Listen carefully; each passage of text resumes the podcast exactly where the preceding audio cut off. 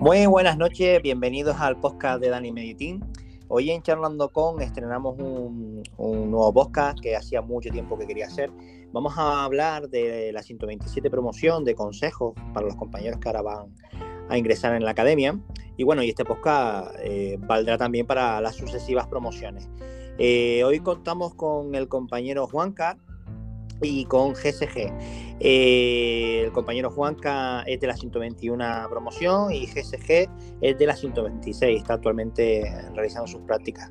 Eh, buenas noches, señores, ¿qué tal? Buenas. Hola, muy buenas noches.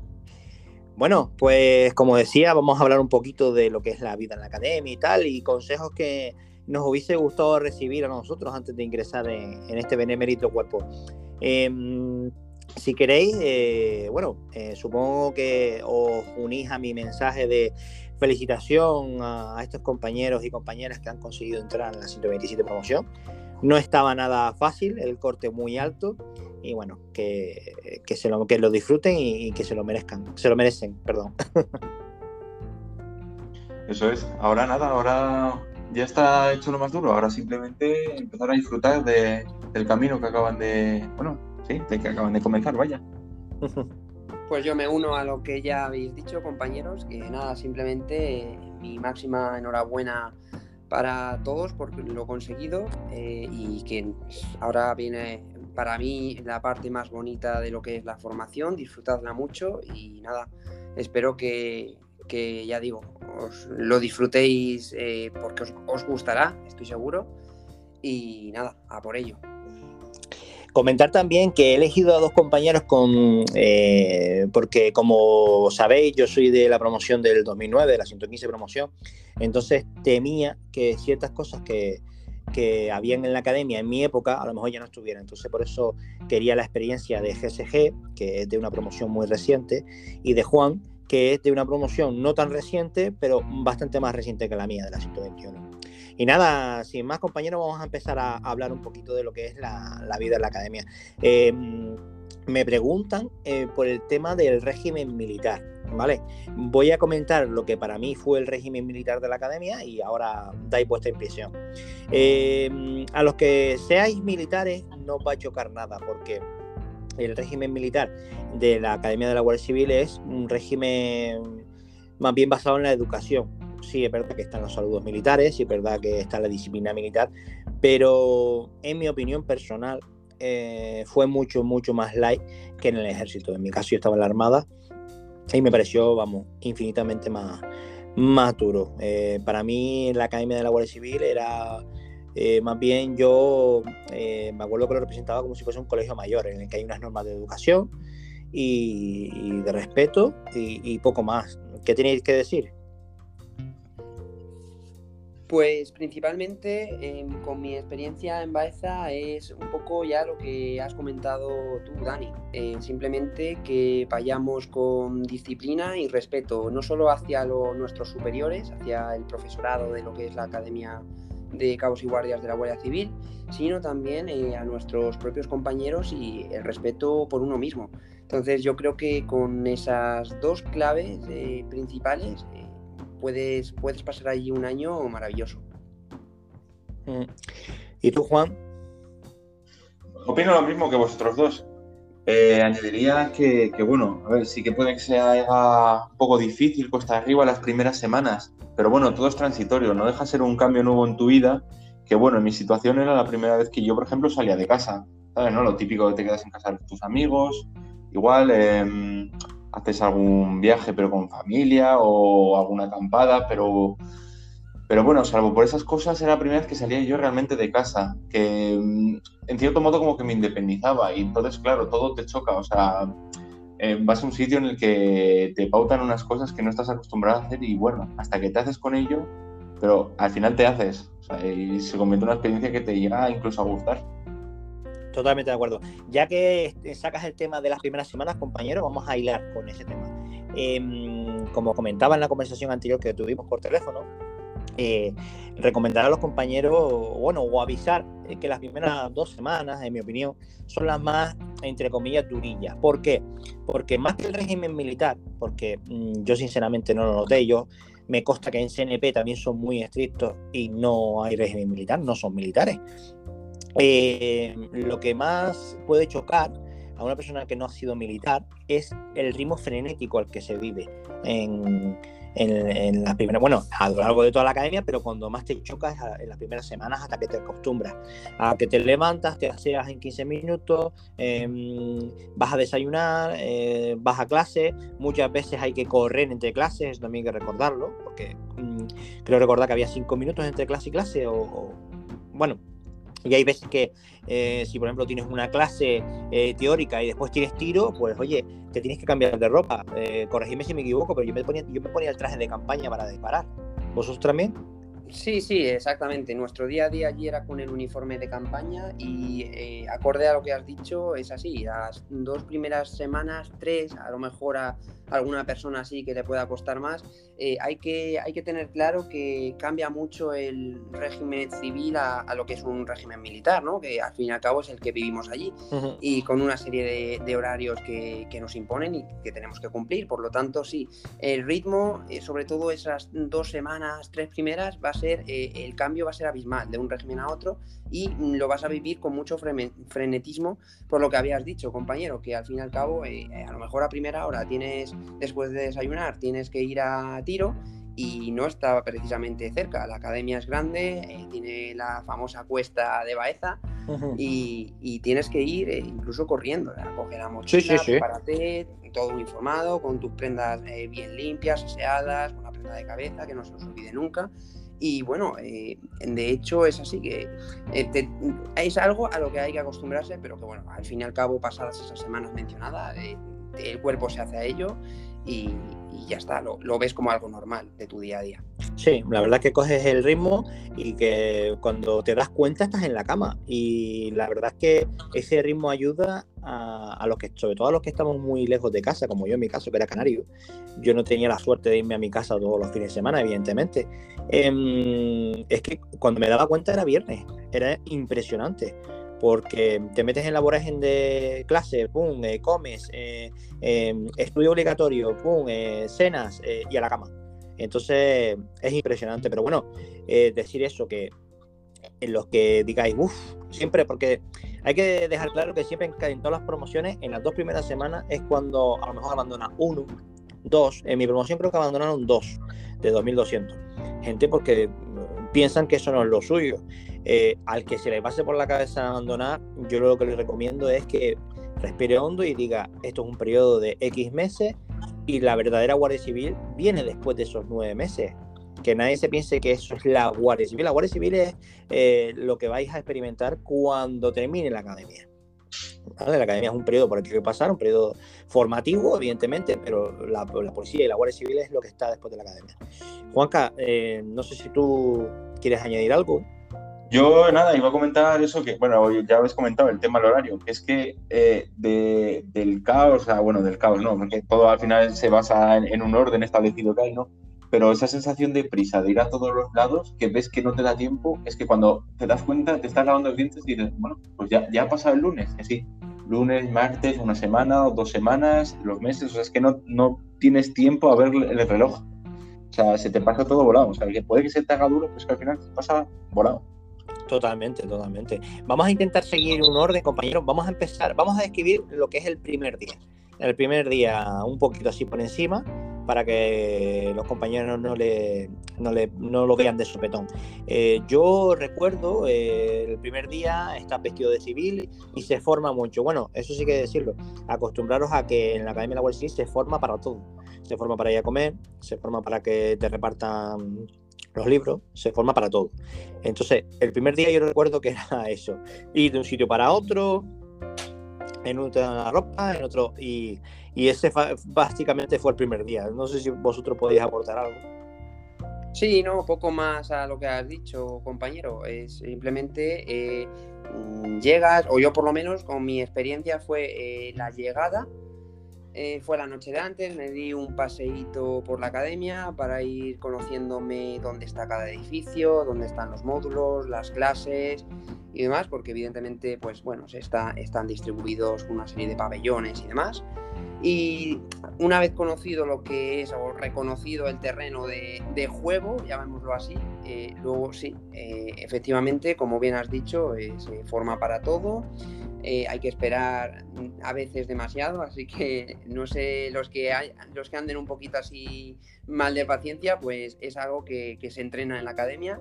Se entrena. Y bueno, efectivamente, como, como bien dijiste, Dani, eh, hay, que, hay que formar para todo y muchos, muchas horas, sobre todo las primeras semanas también, de lo que es eh, instrucción, eh, recogida de material y, y, todo lo demás. O sea que no sé si tiene Juan algo que añadir al respecto de su experiencia o...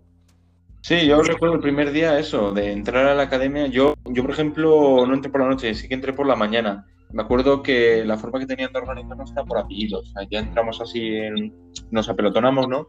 Y ya, venga, apellidos, los de la A, los de la B, a este lado.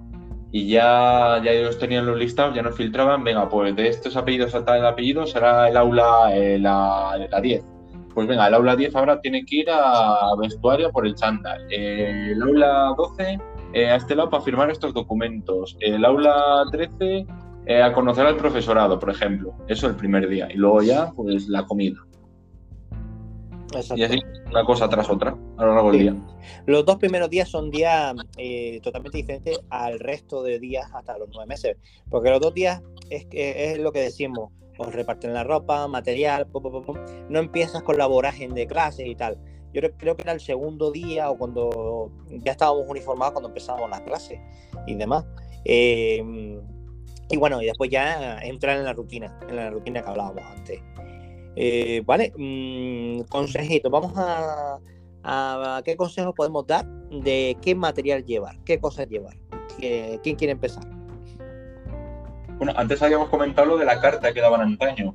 Sí, eh, bueno, muy bien que lo saques el tema. Eh, como dice el compañero Juan, antiguamente eh, mandaban una carta, ¿vale? Que yo hice la coña de que era como la carta de Hogwarts. bueno, si recibís esa carta, os aseguro que os hará más ilusión que la de Hogwarts. Así es. Entonces, bueno, eh, y en esa carta, básicamente, creo que era del coronel de la academia, puede ser. sí, eh, correcto. En el que te decía, bienvenido, muchas felicidades por ingresar en la Guardia Civil y tal, y te decía, te da una relación de material a llevar. Yo recuerdo que era un albornoz blanco, ¿verdad? Eh, ropa interior blanca, calcetines negros, algo más así que recordéis. Sí, eh, calcetines, eh, bueno, respecto a la ropa interior, eh, sí, yo por ejemplo llevé, para que no hubiera ningún tipo de duda respecto y demás, llevé blanco y negro. Y en cuanto a los calcetines también, llevé de ambos colores porque los calcetines blancos son los que se usan con ropa de deporte y los calcetines negros para el día a día con la uniformidad de campaña. Importante ese detalle, ¿vale, compañeros que estáis escuchando? Eh, llevar a rajatabla lo que os vuestros mandos en la academia. Si dicen que calcetines negros, son calcetines negros. ¿Por qué? Porque aparte de que mm, cuando nos movemos se puede ver, eh, te pueden decir como al compañero Juan, Juan, cuenta tu experiencia en, Valdemoro, lo que te pasó. Sí, yo, me acuerdo de vez en cuando que nos pasaban revistas o estábamos yo que sé, esperando, por ejemplo, para entrar al comedor en fila igual te venía algún, algún celador, ¿no? A decirte, a ver qué calcetines llevas. O te los veía, por ejemplo, de que estabas en las horas de estudio, esto de que estiras las piernas un poco más y dejas un poco a ver los calcetines. Y algún compañero pues llevaba de otro color, no llevaba el negro que teníamos que llevar, por ejemplo. Entonces, claro, lo que buscan ahí es mantener, bueno, enseñarte lo que es la policía, la uniformidad, al fin y al cabo. Claro, claro. Eh entonces, eh, dejar claro que, eh, que, te, vean con algo que no tienes que llevar puede conllevar una amonestación, que, que en la academia se llaman escritas, amonestaciones escritas. Y eso puede conllevar que te bajen el IPA, ¿vale? El IPA es una puntuación que hay en la academia, y eso puede significar que en el escalafón final, mm, si tú por notas de exámenes que te lo has currado, has quedado, por ejemplo, el 600, pues te puede mandar al 800, al 900. Entonces, intentar siempre eh, llevar a rajatabla lo que os digan vuestros mandos, ¿vale? No, no juguéis al despiste, es el consejo que, seguro que Juan y GSG eh, se unen. Em, em, porque os digo, os recalco, una escrita no se acaba el mundo, pero oye, después vienen los llantos, por así decirlo. Eso es. Sí, porque al final esa puntuación te va a perjudicar en, en primer lugar, en, en, qué sitio vas a poder escoger para ir a hacer las prácticas. Igual te interesa hacerlas en tu casa, igual no. Entonces, claro, ya te va a condicionar eso. Exactamente, lo mejor es tener un expediente impoluto. Oye, que hay que dejar claro que después eso en tu vida profesional, cuando ya seas guardia, eso no queda registro, eso es algo solo para la academia, ¿vale?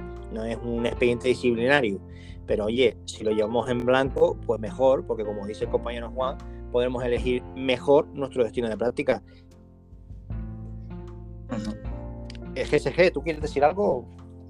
No, no, no, nada, nada más que añadir respecto a este tema, la verdad, lo habéis, lo habéis explicado bastante bien y no, es, es, cierto, o sea que realmente allí el que quiere conseguir un buen expediente porque le interesa eh, X sitio para su, para su formación del periodo de prácticas, pues evidentemente o más eh, intachable tengas el expediente, pues eso te va a ayudar a, a escalafonarte mejor y elegir antes de X compañeros.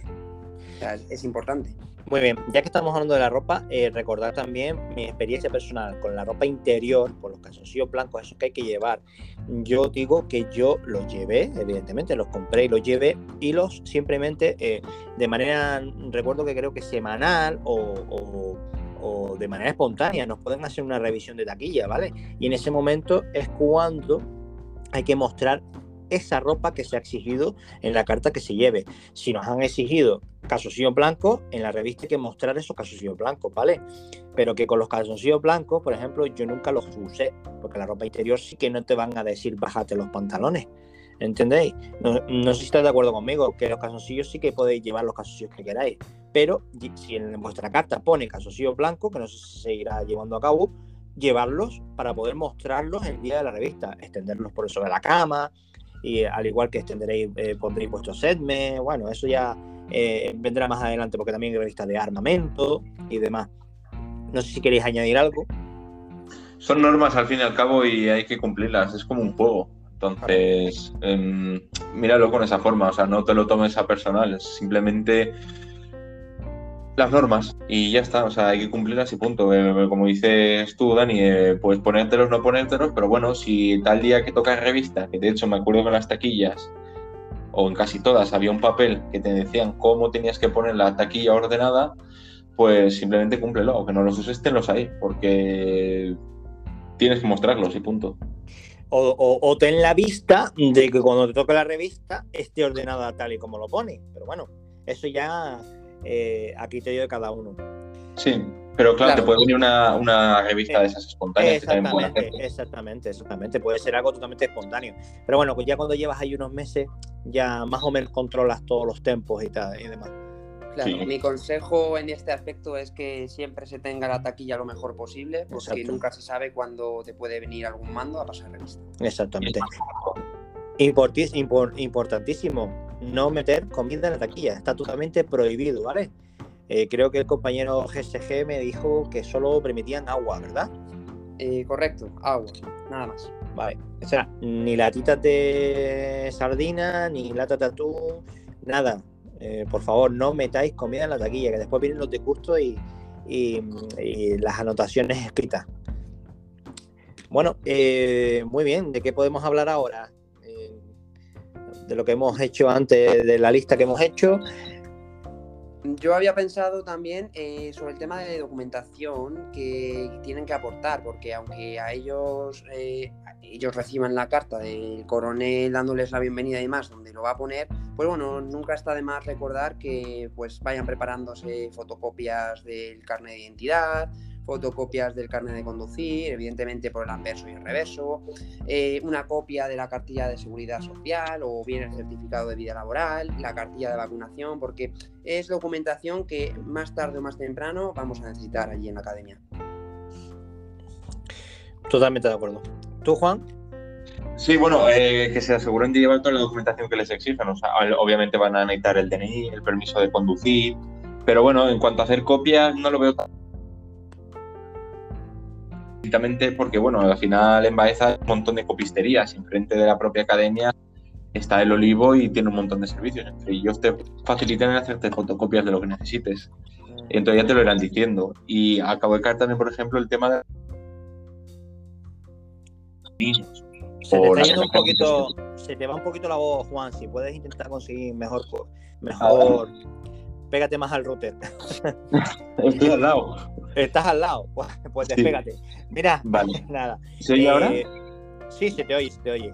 Nada, ya que estamos hablando de las cosas que hay cerca de Baeza, eh, recordarles a los compañeros también que me han preguntado, oye, y para lavar la ropa y tal, porque yo entro en la lavandería y tal, recordarles que en Baeza, y nada, a menos de tres minutos van a encontrar varias lavanderías en las que puede, de autoservicio, ¿verdad? Me habéis comentado, ¿verdad? Sí, correcto. Que no se preocupen por eso. Y también recordarles que al lado de, de, la, de Baeza tienen un Mercadona. Eh, eh, no sé, ¿qué más se les ocurre a vosotros? Eh, lo que decía el compañero Juan, para hacer fotocopias en el olivo, de todo. Si necesitan algo de uniformidad, también en el olivo hay cosillas. hay de todo, la verdad. Que en Baeza está perfectamente preparado. Hay un entorno al lado de la academia perfectamente preparado para los alumnos, ¿verdad? Sí, sí, hombre, recordar también, acorde a lo que ya estamos hablando, que también, porque normalmente es eso, eh, el, aunque a mi gusto el tema de comidas allí, de las dietas y demás de catering, a mí me gustaban, eran contundentes, yo siempre salía saciado. Pues bueno, siempre hay personas que a lo mejor no les gusta cierto tipo de comida y demás, pues bueno, que no pasa nada, ellos van a tener el horario, el menú semanal y si una persona ve, ah, pues mira, eh, esta cena de aquí no me gusta, pues que no se preocupen, que como bien ha dicho Dani, está el Mercadona enfrente o también va a haber eh, sitios de restauración donde eh, llegado el momento, si no me gusta la cena que tengo o la bueno, mejor dicho, sí, la, cena que tengo en la academia. Sí, pero la comida es obligatoria, tengo entendido. Exactamente, sí, mm. sí, sí. Sí, por eso luego lo recabé según lo estaba, lo estaba diciendo, digo, no, es, incorrecto lo que, lo que voy a decir. Vale, entonces, si a alguien no le gusta la cena o se queda con hambre o demás, que no se preocupe porque podría, podría hacerlo fuera. Que a tres minutos, tres, cinco minutos, tiene sitio de restauración donde poder comer también. Porque claro está, eh, ya que estamos hablando de horario, eh, vamos a hablar un poquito de lo que es un día en la academia. Lógicamente no vamos a decir horas exactas por seguridad. Eh, no hay que recordar que es una academia militar y no, no, no por seguridad de los alumnos y de la propia academia no vamos a decir horarios exactos. Pero si queréis, vamos a describir un poquito lo que es un día a día, de lo que es un día en la academia. ¿Quién lo quiere hacer? Sí, pues bueno, que vaya Juan, que cuente un poquito y luego yo si tengo, si tengo que hacer algún apunte o cuento también mi, día a día, pues también. Recordar que la experiencia de Juan es un poquito diferente a la que tiene GSG y yo. ¿Por qué? Porque Juan es polilla, Juan y su superior de formación en Valdemoro, y GSG y, servidor somos Isidros. Isidros son a los que se, a los que vamos a Baeza, ¿vale? Se nos llama, se nos conoce como Isidro. Entonces hay cositas que puntualizaremos, ¿vale? Venga, Juan, cuando quieras. Luego también hay que recalcar que, bueno, que ah, soy bastante moderno, pero bueno, ya, hace, ya han cambiado las cositas un poquito de, cómo eran cuando yo los hice, cuando los hiciste tú y cómo las ha hecho el compañero GSG a día de hoy. Entonces ha variado un poco. Básicamente el día a día es, te levantas muy pronto y ya básicamente ya tienes que estar formando para todo. Para todo, o sea, te tienes que hacer rápido la cama, lavarte los dientes, y ya tienes que formar para ir a desayunar. Desayunas y ya empieza el periodo lectivo, con sus horas, con sus descansos. El periodo lectivo, pues tienes educación física, eh, tienes defensa personal, tienes armamentos, o sea, tienes un montón de cosas. O sea, que igual tienes que volver varias veces a tu habitación pues a cambiarte la ropa, el uniforme de campaña o el que se lleve, o el chándal, o, o igual porque te lo has manchado en el desayuno te lo tienes que cambiar, porque tienes que mantener la policía, tienes que ir limpio y arreglado. Y bueno, yo he comentado la mañana, ir, ir vosotros. Vale. quiero comer yo todo el Venga, GSG, comenta tú un poquito lo que es la tarde, lo que se hace después de comer, lo del estudio obligatorio. Cuéntalo un poquito. Sí, vale. Antes de contar lo que es eh, la tarde, me gustaría eh, anotar a lo que ha dicho el compañero Juan mm, respecto al, aseo. Aparte de lavarse los dientes y demás, tiene muy en cuenta el tema de la barba que sí que se puede llevar barba, el que quiera llevar barba que la lleve bien arregladita, o si no, eh, pues evidentemente cortada, pero a tope. O sea, sí que es, es de recibo que o se lleve bien presentada o directamente no se lleve. El tema de tanto con cuchillas tipo, no quiero decir marcas, ¿no? Pero bueno, las típicas cuchillas azules que todos conocemos, o bien puedes llevar también una maquinilla de afeitar con enchufe a luz, que no habría problema. Y bueno, respecto a la tarde, pues nada, una vez que comemos, pues es algo más algo más mm, sedentaria, por así decirlo, porque son igual, no dejan de ser horas lectivas, pero la carga suele ser por la mañana, en plan los desplazamientos que tienes que hacer de un aula a otro, ajetreado y con el ritmo frenético, suele ser más eh, por la mañana y por la tarde sí que hay horas de estudio obligatoria. Pues, eh, ya digo. Eh, ¿Cuántas horas eran, compañero? ¿Cuántas horas eran? Pues creo recordar que tres. Tres horas eh, con sus diez minutos, digamos, entre clase y clase. No estás las tres horas sin poder moverte. Evidentemente, sí que tienes tus descansitos, eh, pues eso, para ir al servicio, para tomar un poquito el aire, para charlar con, los compañeros. Se hace, se hace bastante, bastante ameno. Y luego ya eh, vendría la, pues la, el tema de las duchas. Y hay de lunes a jueves, hay también una pequeña salida o un pequeño tiempo eh, para salir a población, el que lo necesite. Sí, exactamente, exactamente. Yo no me acuerdo exactamente si era una horita o una horita y media. Eh, no vamos a decir en qué tramo horario es, lógicamente. Em, que, como dice el compañero, puedes aprovechar para salir. Eh, simplemente habrá, hay gente que, que es del mismo Baeza, pues sale, se ve con familiares y demás. Otros aprovechamos, pues, pues me quiero comprar un bocadillo, que hoy me parece cenar un bocadillo. O voy a aprovechar para irme al olivo a, hacer unas fotocopias o a comprarme eh, lo que sea. Eh, o simplemente te quedabas en ese tiempo sí que recuerdo yo que te dejaban irte a tu habitación y si querías estar en tu habitación podías estar en tu habitación hasta la hora de la correspondiente cena y después la formación previa a, irte a la cama. Recordar que antes de irse a la cama se forma y se hace un recuento. Mm, que a mí, permitidme el chiste, pero me recordaba la prisión. Sabéis que en prisión se hace un recuento antes de que se vayan a su celda, ¿verdad? Sí pues allí se hace un recuento también, por si falta alguien. Pero bueno. Sí, por si, por si algún despistado no anda por ahí por, eh, la, por la camareta y demás. Exactamente, exactamente. y, y, nada, perfecto. Eh, bueno, vamos a entrar en, el asunto de qué materiales aconsejamos llevar. ¿Qué materiales? Eh, ¿Quién quiere empezar? ¿O digo yo uno y decís vosotros otro? Sí, vamos, vamos diciendo. Empiezo yo, empiezo yo. Eh, impepinable. Em, lo siento, voy a decir una marca comercial, pero es que no conozco otra. No pretendo darle publicidad, pero es que sinceramente no conozco otra. Con pie apoyas. Eso es imprescindible. ¿Por qué? Porque los primeros días eh, nos darán calzado nuevo, botas nuevas, y entonces tu pie no está hecho esa bota y te saldrán, casi con toda seguridad, te saldrán las temidas, perdón, se llaman llagas, ¿no? Que en Canadá yo le llamo llagas, no sé cómo se llaman aquí. Ampollas. Ampollas, perdón. Te saldrán las que son ampollas que como no tengas un compi ampolla a mano, eh, vas a arrastrar, eh, te va a doler hasta caminar con las botas, después te pondrás el calzado para hacer deporte y te dolerá. Entonces, sabemos que con pie ampolla es instantáneo, te lo pones, te crea la capa esa protectora y ya puede, y te dura varios días.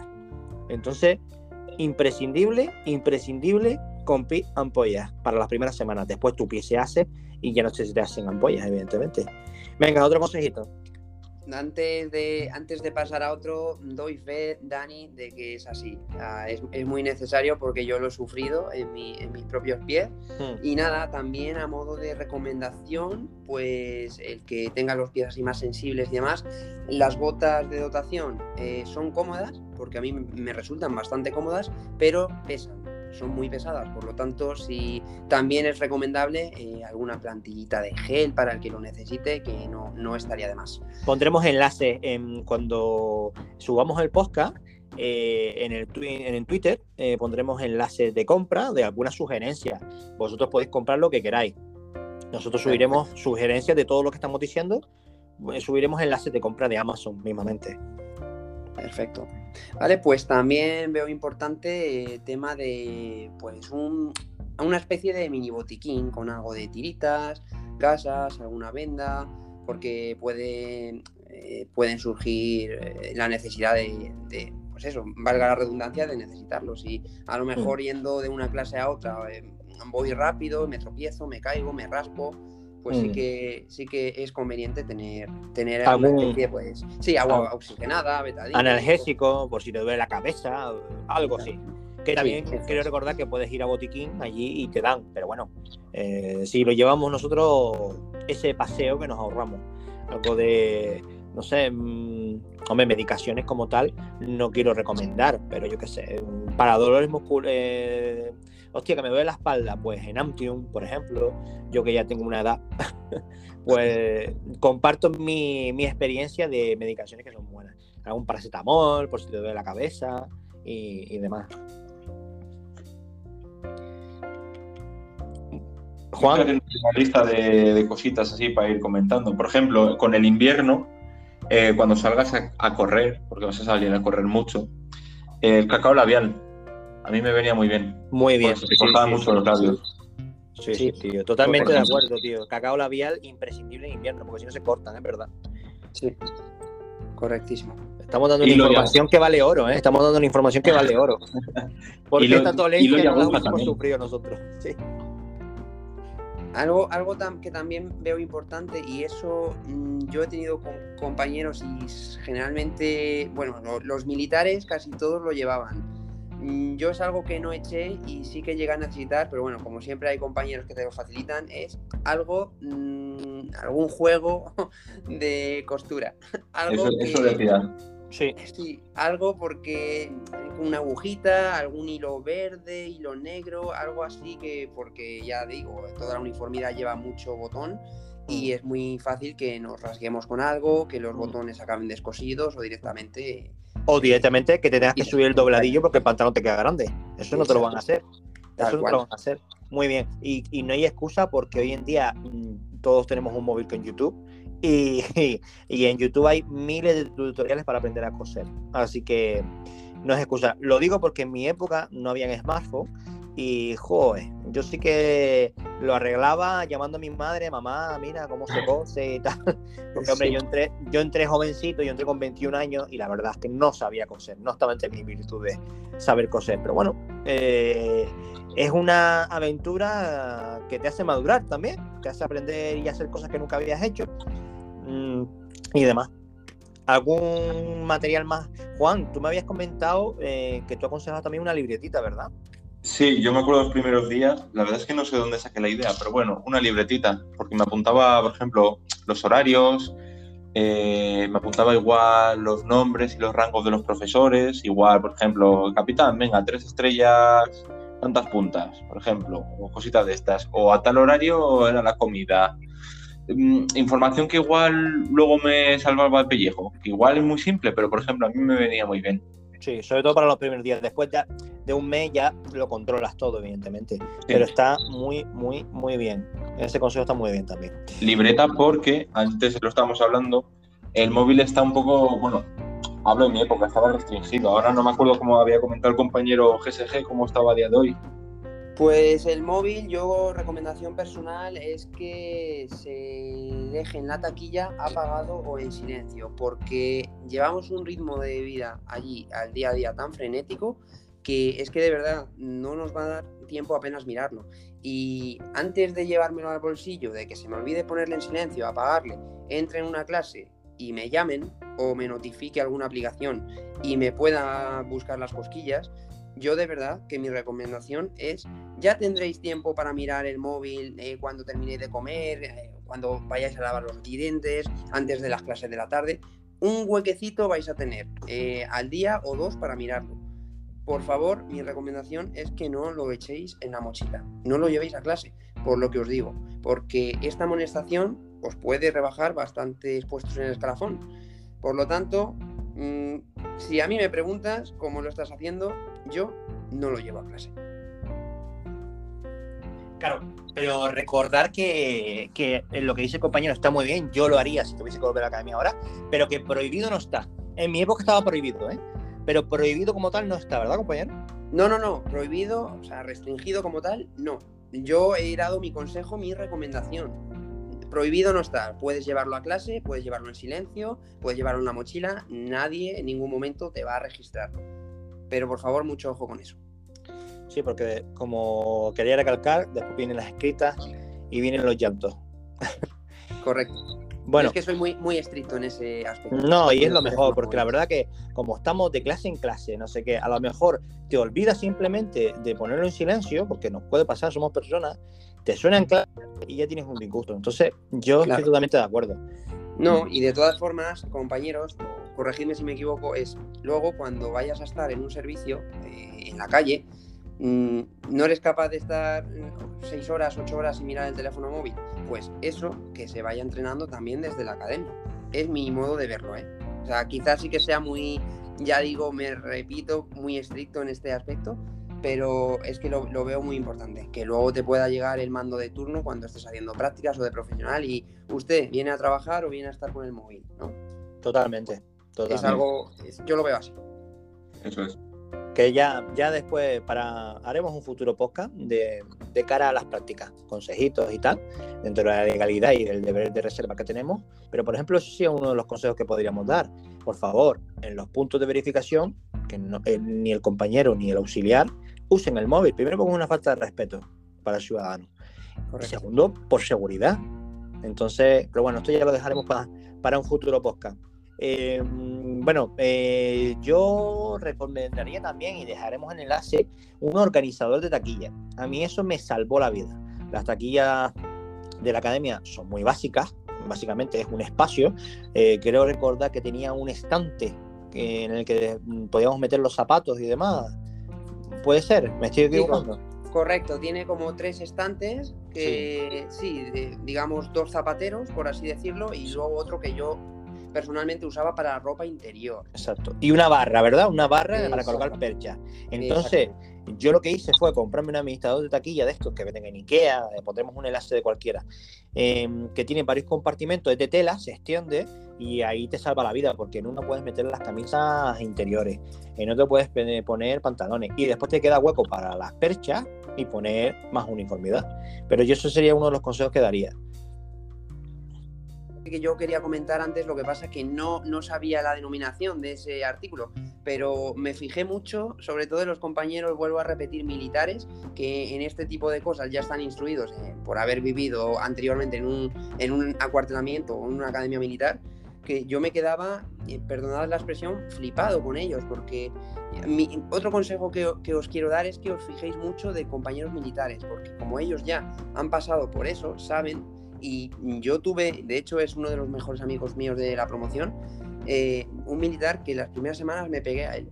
Porque digo, quiero aprender de ti, quiero aprender de, esta vida y sé que tú, que ya tienes experiencia, quiero ver cómo actúas tú, para así actuar yo y, joder, que al fin y al cabo era como mirarme a, ese espejo.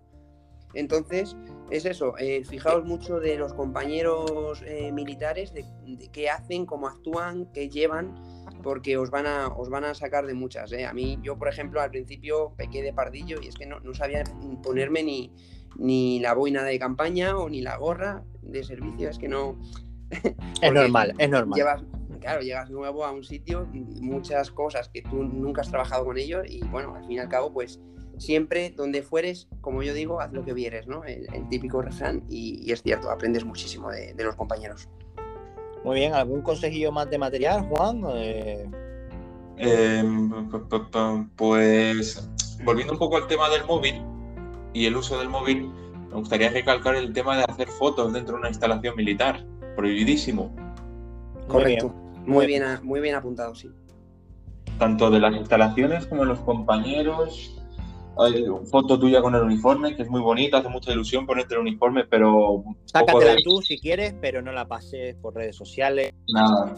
Mm, el postureo, que yo no llevo muy bien el postureo. Eh, el postureo es en que se te ve la cara, quiero decir, eh, porque mm, yo creo que va contra el decoro totalmente. Entonces, lo que dice el compañero Juan. Eh, si te quieres sacar una foto para mandársela a tu madre, bueno, pero no lo publiques en redes, no no hagas nada de eso porque te puede dar un disgusto. Creo que en la promoción del año pasado le costó un disgusto a un chaval, ¿eh? eh sí, correcto. ¿Verdad? Estas últimas, estas últimas. Claro, al final la tecnología ha ido avanzando y ha supuesto un problema nuevo. Ese problema yo no lo tenía, no, no lo tenía en el 2009. Pero sí, lo que dice el compañero Juan, por favor, mm, dejar el postureo. Eh, sé que estáis súper orgullosos de ser guardias civiles, que habéis luchado por ello. Las fotos que os queréis sacar, os sacáis miles, pero no las compartáis, es mi consejo. Sí, correcto. Yo no tengo, no tengo nada más que añadir al respecto eh, de este tema. Mucho cuidado con fotos, vídeos y a quién se lo mandáis. Que representamos mm, representamos a una institución, a una, para mí, gloriosa, gloriosa institución, y no hay que olvidar que no podemos eh, pisotear el uniforme. Para mí, ciertas conductas de postureo es pisotear el uniforme. No hay que olvidar que representamos a una institución y cuando yo me pongo el uniforme no soy Daniel, soy un guardia civil y represento a una institución y unos valores. Entonces, por favor, ese postureo que degrada el uniforme y al final se piensa que todos los compañeros somos iguales, eh, mejor dejarlo aparcado. Muy bien, muy bien hablado, compañero. Vale, yo también quería recalcar aquí el tema que has comentado, las perchas, importantísimo, llevad perchas. Llevad perchas que os van a hacer falta, que lo habías comentado antes con el, con el otro, lo que habías dicho, el colgador de la ropa, el separador y demás, que también, pues no sé, mi recomendación es 8 o 10 perchas, algo así, porque las vais a necesitar con toda la uniformidad que os van a dar de dotación, que es mucha, ya lo veréis. Es muy importante que lleve.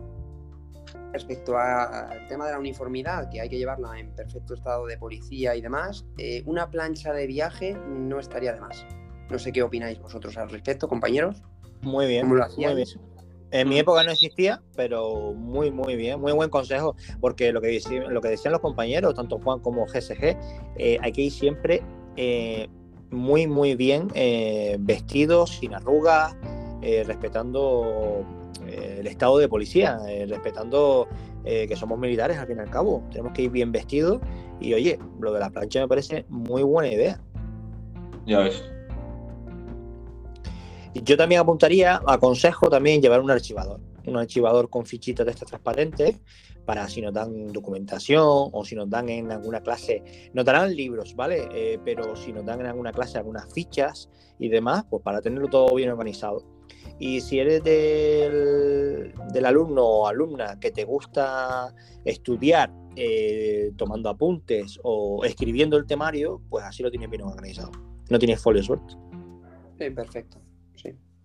Eh, otra que se me acaba de ocurrir ahora, eh, otra, otro útil es eh, un, ladrón de enchufes, un mm. alargador o algo así, porque creedme que muchas veces van a escasear los enchufes.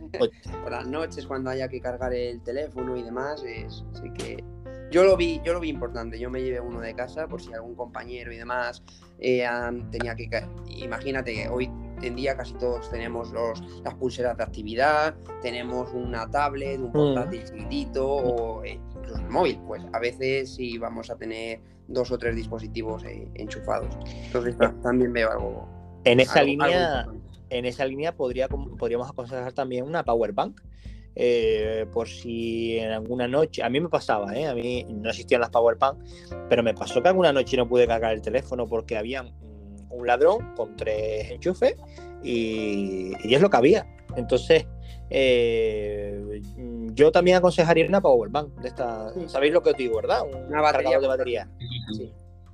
De estas que hay enormes, de 20.000, 30.000. Oye, lo tienes ahí en la taquillita y si el día algún día te hace falta, pues lo tienes y no tienes el apuro de, joder, es que estoy hablando con mi mujer o, con mi marido o con quien sea y es que no tengo el enchufe cerca. Y, pues, tienes una power bank. Yo también lo veo una cosa muy, muy útil. A mí eso, en mi experiencia, me salvó la vida porque en mi academia no, teníamos enchufes, solo teníamos enchufes en el baño. Y por ríete supuesto. Tú del curso, ríete tú del curso del Geo, ¿eh? entonces, eh, entonces, claro, eh, tampoco podías dejar el móvil ahí, obviamente cargando, porque era motivo de amonestación, porque estabas dejando tus cosas por ahí. Entonces, el tema de las baterías eh, a mí me vino muy bien. Obviamente no tienes tiempo para usarlo, pero claro, lo típico de que cuando vas a la habitación antes de acostarte o lo que sea, vas a mirar el móvil, al final se va gastando. Y sobre todo yo que llevaba uno viejete, se desgastaba bastante antes. Entonces me vino a mí muy bien, o sea que recomendable. Pues El tema de, la- los smartwatches y tal, eh, como hay algunos que ya deben de tener cámara y tal, no sé cómo estará a día de hoy. Sé que para el tema de los exámenes eh, sé que están prohibidísimos. Entonces no sé cómo estará en la academia, pero bueno, mi, mi recomendación, un Casio de estos de toda la vida, el F91 Whisky, ¿sabes? Que eso, vamos, eh, tienes batería 12 años. Sí, cor- correcto, correcto, compañero. Sí, en los, en los exámenes nos hacían quitarnos los relojes inteligentes y guardarlos en la mochila.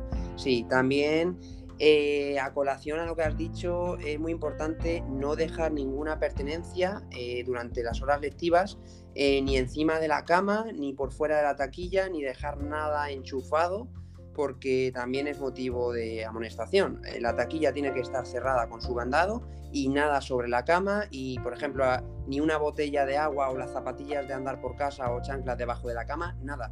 La camareta tiene que estar impoluta también, porque durante el día se puede pasar algún mando y, por ejemplo, se, mm, me consta de que por unos simples tapones de oído, de estos de que usamos para no escuchar los ronquidos del compañero que tenemos al lado, se le olvidó a un compañero mío guardarlos en su taquilla y los dejó encima de la cama. Pues tuvo una amonestación. Simplemente por unos tapones de oído, que no es algo aparatoso, no es un portátil ahí sobre la cama de cualquier manera. Por lo tanto, mucho cuidado con eso también, compañeros. Ya que hablamos de cuando nos vamos a dormir, eh, lo que hablábamos antes, compañeros, eh, cuando se decreta silencio, ¿vale? No vamos a decir ahora qué es, pero cuando se dice compañía, silencio, eso significa a dormir. Significa nada de coger el móvil, nada de hablar con los compañeros, porque eso es amonestación, ¿vale? Si en ese momento entra cualquier mando y ve una luz de un smartphone debajo de la sábana, pues os va a coger el número y va a ser una amonestación escrita. O sea, cuando decreten silencio, es silencio, es a dormir y a descansar y a respetar el descanso de los otros compañeros, que es lo que importa. Eh, no olvidar que los compañeros hacen guardias por la noche, los- vosotros haréis guardias, se llaman imaginarias por la noche, y si os tenéis un mal comportamiento durante el silencio, estáis comprometiendo también a ese compañero. Porque si ese compañero no da parte de vosotros, probablemente el oficial, el suboficial que pase por allí y, y le dirá, oiga, usted tiene que mantener el orden. Si no lo está haciendo, también le van a poner una escrita a ese compañero. Así que por respeto al compañero que esté de imaginaria, que ahora, para yo no explayarme mucho, uno de los dos explicáis lo que es una imaginaria y de cuántas horas suele hacer, eh, respetar su trabajo, ¿vale? Y respetar el descanso de los demás. Correcto, así es. Bueno, pues, eh, vale, si quieres, Dani, explico yo lo que es una imaginaria. Sí, sí, muy bien. Que básicamente es un servicio, eh, se hacen cuatro imaginarias cada noche, cuatro compañeros diferentes, y es un servicio en el que, digamos, el compañero que le toca la imaginaria se queda eh, de responsable del módulo. Entonces tiene que velar porque haya silencio en el módulo, que ningún compañero esté de juerga o esté molestando a otro y que se respete sobre todo ese silencio que el, compañero de antes eh, pronunció, que suele ser el cuartelero, que eso ahora si quiere Juan que lo explique. Y nada, básicamente eh, respetar el, el descanso nocturno, eh, el compañero, y, y vigilar que todos los demás lo respeten.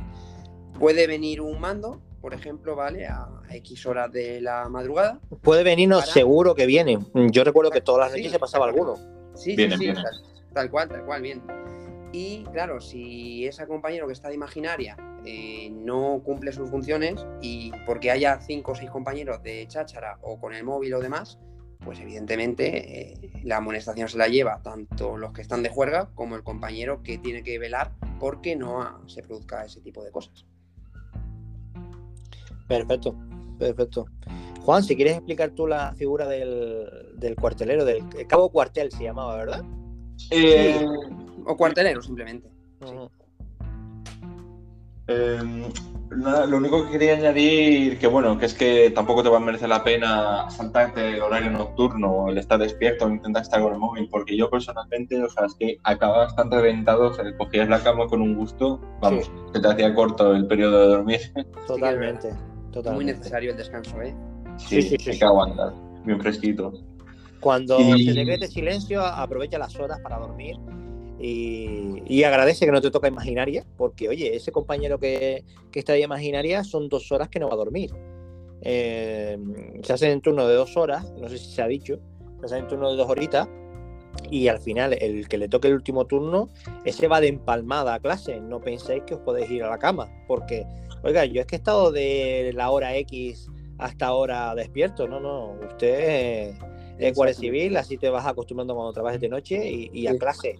Nadie se piense que por haber estado de imaginaria en el último turno se puede ir a dormir. El que esté de imaginaria en el último turno, como bien has apuntado, Dani, a las cuatro y media empieza su día. Exactamente. ¿El qué? La tercera. Porque llevas toda la noche durmiendo, te levantas para dos horitas y luego te volvías a dormir otras dos horitas para levantarte. Te rompe. Es verdad. Yo creo que la, tercera, era la peor, ¿eh? Para mí. La tercera es la de la muerte. Sí. Pero bueno, tampoco es algo que vayamos a hacer todos los días a los oyentes. Yo recuerdo que en nueve meses habré hecho ocho, ocho guardias. Yo. el compañero Juan en Valdemoro hizo bastante más. Creo que me dijiste dos semanales. Eh, no, dos, dos al mes. Creo recordar que solíamos tener, igual una. Era raro el mes que no hubiera. Y tú, GSG, ¿cuántas hiciste? Claro, tú tuviste un periodo más corto, pero bueno, eh, ¿cuántas hiciste? Como también éramos menos alumnos, porque nos dividieron, como bien sabéis, en tandas de tres, eh, sí, yo llegué a hacer al mes cuatro o cinco bien a gusto. Madre mía, madre mía. Pero, bueno, más concentrado. También son dos horas que puedes sacar para estudiar. Sí, sí, todo está tranquilo, evidentemente que suele ser así. Pues que suele ser el 95% de la PS. Claro. Yo... Sacas el, libro de la materia así que peor lleves y, hombre, esas dos horas ganadas, eso es verdad. Ya que hablamos del estudio, eh, decir que, por ejemplo, en mi caso, eh, yo con las tres horas de estudio diarias que habían, obligatorios, me fue más que suficiente para sacar bastante buenas notas. Yo recuerdo que quedé el 400 y algo, no voy a decir el número exacto, lógicamente, por seguridad, quedé el 400 y algo de 2200 y yo no toqué un libro el fin de semana. Si es verdad que aconsejo que el que lleve a un tema regulín, pues que estudie el fin de semana, el día, pero que bueno, que con las tres horas diarias son, en mi opinión, más que suficientes.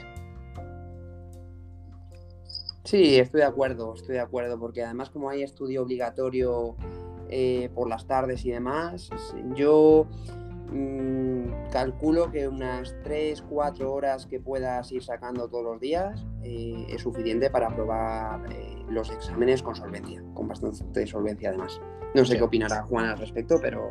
Sí, Juan, un, Juan, un segundito, ahora continúa. Vamos a despedir al compañero GSG que tiene un compromiso. Eh, oye, GSG, muchísimas, muchísimas gracias, tío.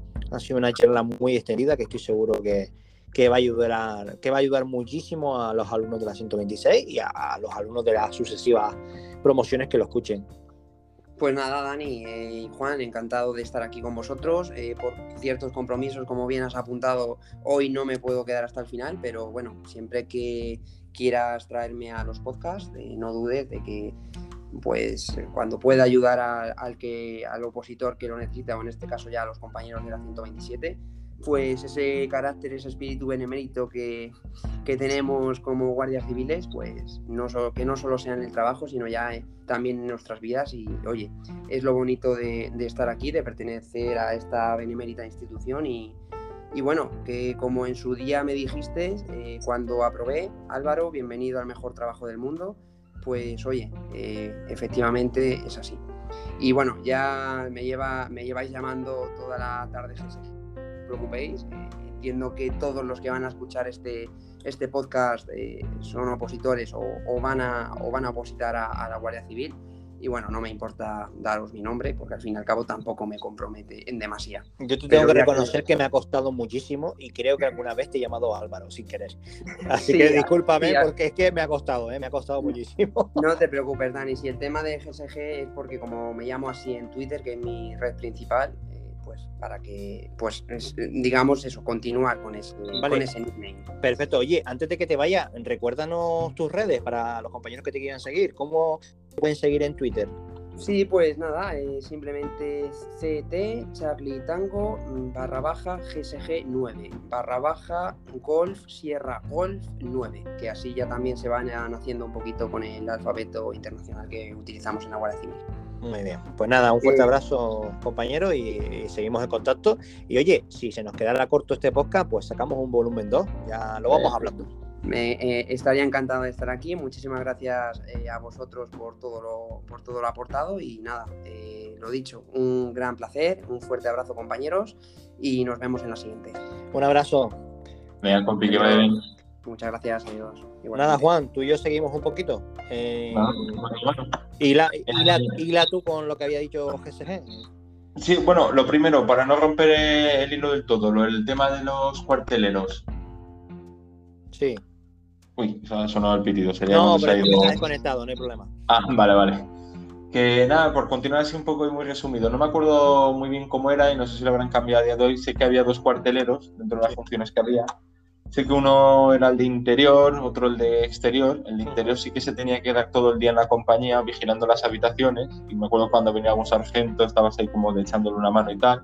Y el otro sí que podía ir a clases, pero tenían que estar eh, tenían algunas funciones más que ahora mismo no me acuerdo. Sé que estaba luego el, el semana, ¿no? Que yo el semana como tampoco lo viví, no, no sé muy bien lo que era, pero era como el representante, ¿no? De los... Sí, era como el jefe de clase.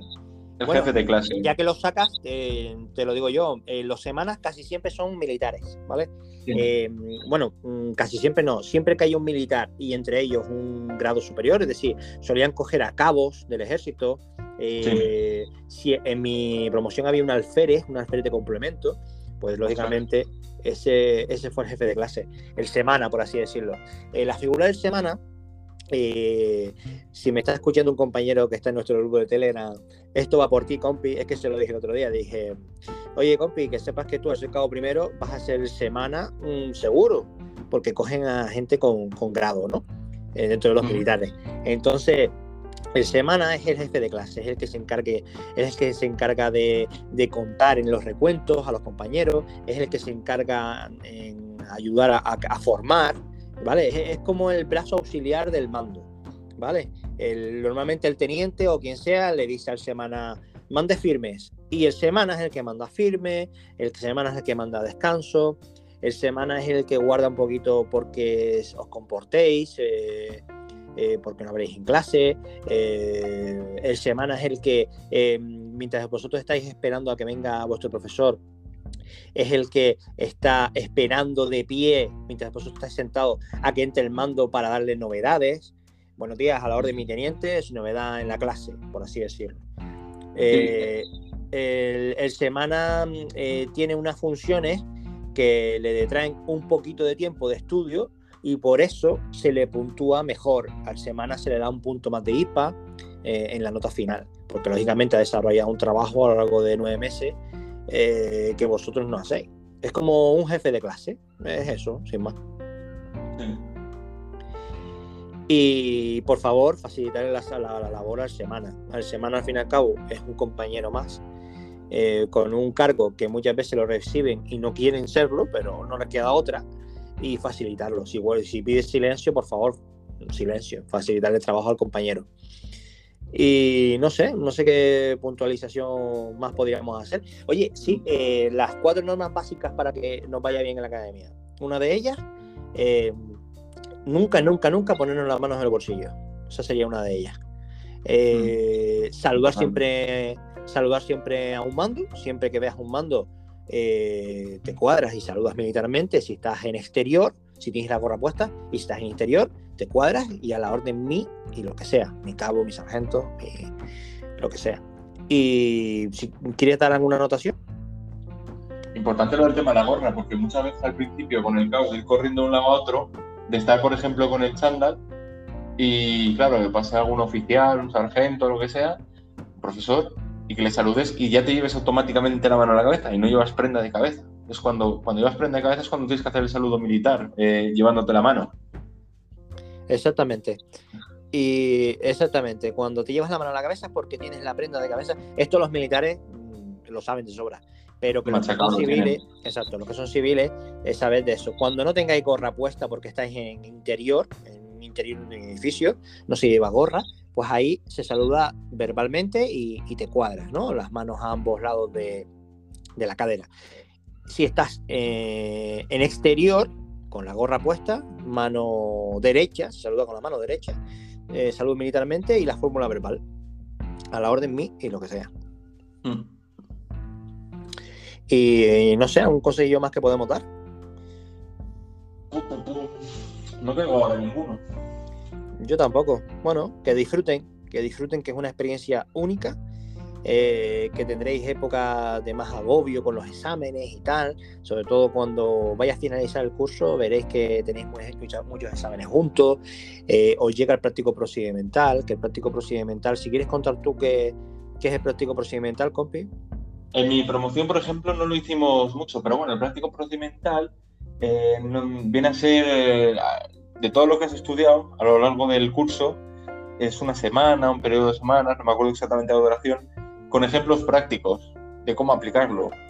De, pues ahora no me sale ningún ejemplo, pero bueno, creo que se hacía de droga, Vamos a hacer una denuncia a la 4 2015. Eh, Exacto. Por aprehensión de droga. Eh, vamos a recoger una denuncia a X personas. Violencia de género, por ejemplo, quitando el SIGO, que el SIGO, que antes lo hemos comentado, cuando antes, por la, por la llamada hemos hecho antes, es el programa que nosotros vamos a usar a diario en el servicio. O sea, ese va a ser nuestra herramienta principal, básicamente. Mm. Que daréis muchas clases de SIGO eh, y, prestar atención y, que os guste, porque la verdad que es una herramienta muy intuitiva, no es nada complicada. Eh, practicar todo lo que podáis en SIGO formación, em, porque después es lo que vais a hacer en vuestras prácticas. Eh, todas las denuncias, mm, nuestro, el 80% de nuestro trabajo se desarrolla en SIGO. todo lo que hagas en el servicio lo vas a tener que reflejar a través de SIGO exactamente. Y no sé, em, si se te ocurre algo más o si no, hacemos el alegato final. Pues no se me ocurre nada más ahora mismo.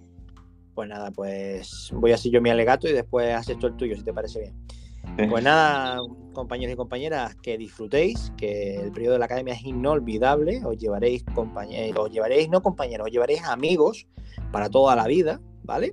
Disfrutar de la academia, que se disfruta lo que hemos dicho, las dos primeras semanas son un poquito más agobiantes, pero al final te haces. Disfrutad de, esta nueva etapa de vuestra vida en el mejor trabajo del mundo, en mi opinión. Nada, Juan, adelante. Nada, recalcarles eso, que tienen que disfrutar sobre todo, que se va a hacer duro, yo lo sé, he estado ahí, pero como todo en esta vida te vas acostumbrando, o sea, hay, hay que echarle ganas, porque estás ahí porque quieres, mm, ¿por qué te vas a rendir? Con todo lo que has sufrido, con todas las horas que has echado de estudio, saliendo a correr, preparándote las pruebas físicas, las flexiones, todo, ¿merece la pena ahora echarlo para atrás? Por unas semanas que te va a hacer duro. Va a haber periodos a lo largo de la academia que también, con más exámenes, con más cositas, que sí que te va a hacer duro, pero bueno, que es que se te va a pasar volando. y al final, a día de hoy, yo me quedo con los mejores momentos. Cuando me he echado las mejores risas con los compañeros, amigos a día de hoy ya de cosas que nos ha pasado cuando hemos salido por el pueblo o en clase o bueno, contando anécdotas a día de hoy cuando nos llamamos por teléfono o coincidimos. Eh, es una experiencia, es una experiencia bonita. Y vaya, que has llegado hasta ahí, estás más que capacitado para aguantar. Y si crees que no puedes, mira a los compañeros que tienes a tu lado. Si ellos pueden, tú por qué no vas a poder. Estás igual de capacitados que ellos. Mm, totalmente. Y, fíjate los que se, quedan, se han quedado fuera porque tú estás ahí. Y lo que daría esa gente por estar en tu lugar. Aprovecha la oportunidad que tú te has currado y, saca el curso adelante y, disfruta, porque la verdadera Guardia Civil empieza el día uno de tus prácticas, que ahí ya verás lo bonito de nuestro trabajo y, verás que todo ha merecido la pena. Esa distancia de tus familiares, de tus seres queridos, aguanta. Yo cuando entré en la Guardia Civil estaba casado y tenía un hijo. Y por supuesto que lleva mucho de menos a mi hijo. Eh, no sabéis cómo. Y hay momentos de bajón, pero yo decía, voy a seguir por él. Y, y créanme, los nueve meses se pasaron, pero volando. Es que cuando mm, ya te tienes que ir, es que te da pena, porque te has acostumbrado tanto a esa vida. Te has acostumbrado a vivir con esos hermanos que tienes a tu lado, encima, debajo, eh, En mi época habían literas, no sé si seguirán siendo literas, supongo que sí. Te acostumbras tanto. en, claro, en Valdemoro, pero en Baeza creo que sí. O bueno, ahora por el, tema, COVID. Ah, amigo, claro, ahora por el tema COVID. Eh, bueno, bueno, pues con los compañeros que duermes al lado. Te acostumbras tanto que dices, joder, es que a estos cabrones los voy a echar de menos. Entonces, disfrutad, disfrutad y, ser felices, que, por fin vais a tener el trabajo por el que tanto habéis luchado. Y a la gente que está, que está estudiando lo mismo, que también obviamente va a haber días de, de bajón, ¿no? Que, no, que igual no puedes, pero bueno, cuestión de intentar sacar ganas de donde puedas y comentarles que a día de hoy se les puede más que asegurar que merece, merece la pena. Todo el esfuerzo invertido, las pocas ganas que tengas de estudiar, o sea, el buscar el mínimo ápice para sacar adelante esa hora de estudio, por lo menos, merece la pena. Merece la pena. Totalmente, compañero. Y ya para finalizar, eh, yo cuando más me sentí orgulloso de ser guardia civil es cuando ayudas. Cuando ayudas, cuando ves que el ciudadano te viene a pedir ayuda a ti, eh, cuando ayudas a una señora, en mis prácticas, en los primeros servicios, ayudas a una señora mayor para cruzarle, para el tráfico, tal, ahí es donde dices tú, joder, ¿cómo merece la pena? Tengo el mejor trabajo del mundo, porque no hay nada mejor que un ciudadano agradecido a, tu trabajo y a representar bien a nuestra institución. Sí, es que hasta el más mínimo favor que le hagas a la gente. Yo me acuerdo, por ejemplo, de, un, señor mayor ya, porque te viene a ti, ¿no? Porque no deja de ser como algo público. Te viene a preguntarte, por ejemplo, que si sabía dónde estaba una gasolinera, porque el hombre no era de ahí. Y ya por decirle, pues mire, caballero, la tiene ahí. La tiene igual a un kilómetro más adelante, en esa dirección. Y ya te vuelves y dices, anda, que le ha ayudado a alguien. Y es una tontería, pero ya te llena por dentro, vaya. Por lo menos a mí.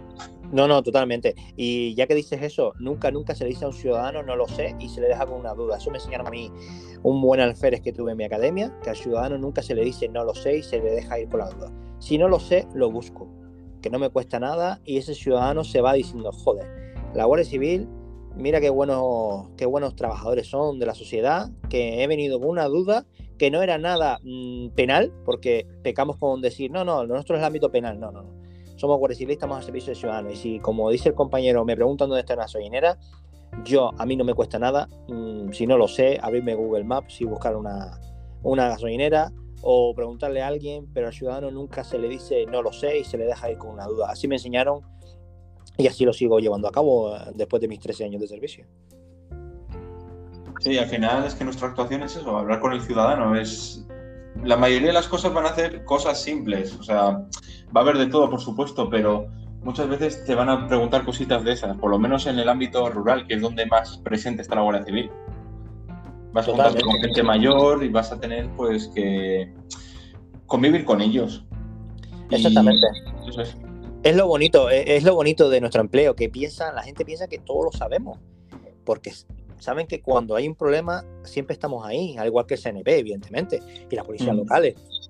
Pero saben que la Guardia Civil siempre está ahí, siempre estamos, lo que tú dices, estamos en los pueblos, y saben que nos pueden pedir cualquier tipo de información, saben que les vamos a ayudar, aunque no sea un tema penal. Es que es lo, es lo bonito de este trabajo, ayudar y lo reconfortante que es que, que te feliciten, no, no tu, tus jefes. Eh, cuando un ciudadano se va agradecido, a mí me pasó eso en, cuando estuve en el puesto principal de Aruca. Eh, simplemente lo que hice fue recoger una denuncia, pero hay que tratar de manera empática a la gente. Y la señora cuando terminó me dijo, esto me da vergüenza reconocerlo, pero para que veáis lo bonito que es el trabajo, me dijo, oye, me gustaría hablar con, su jefe y tal. Y yo dije, bueno, pero ¿hay algún problema, señora? ¿Se, ¿Se, la ha tratado mal o algo? No, no, no, simplemente me gustaría hablar con él un momentito y tal. Y bueno, bueno, pues llamé a mi sargento primero, digo, mi sargento primero que, que la señora quería hablar con usted. Yo, preocupado, y le dijo, no, simplemente quería felicitarle por el guardia que tiene sus órdenes, que me ha atendido espléndidamente. Esa es la mejor medalla que os podéis llevar. Os lo digo de verdad. El reconocimiento de la sociedad. Ver que haces bien tu trabajo. Sí, totalmente. Pues nada, Juan, un fuerte abrazo, nos vemos. Igualmente, Dani. Para quien no lo sepa, somos compañeros de la misma unidad. Así que nada, un fuerte abrazo y nos vemos. Gracias por estar aquí. Nos veremos. Vea, pues un abrazo y mucho ánimo a todos. Hasta luego. Chao.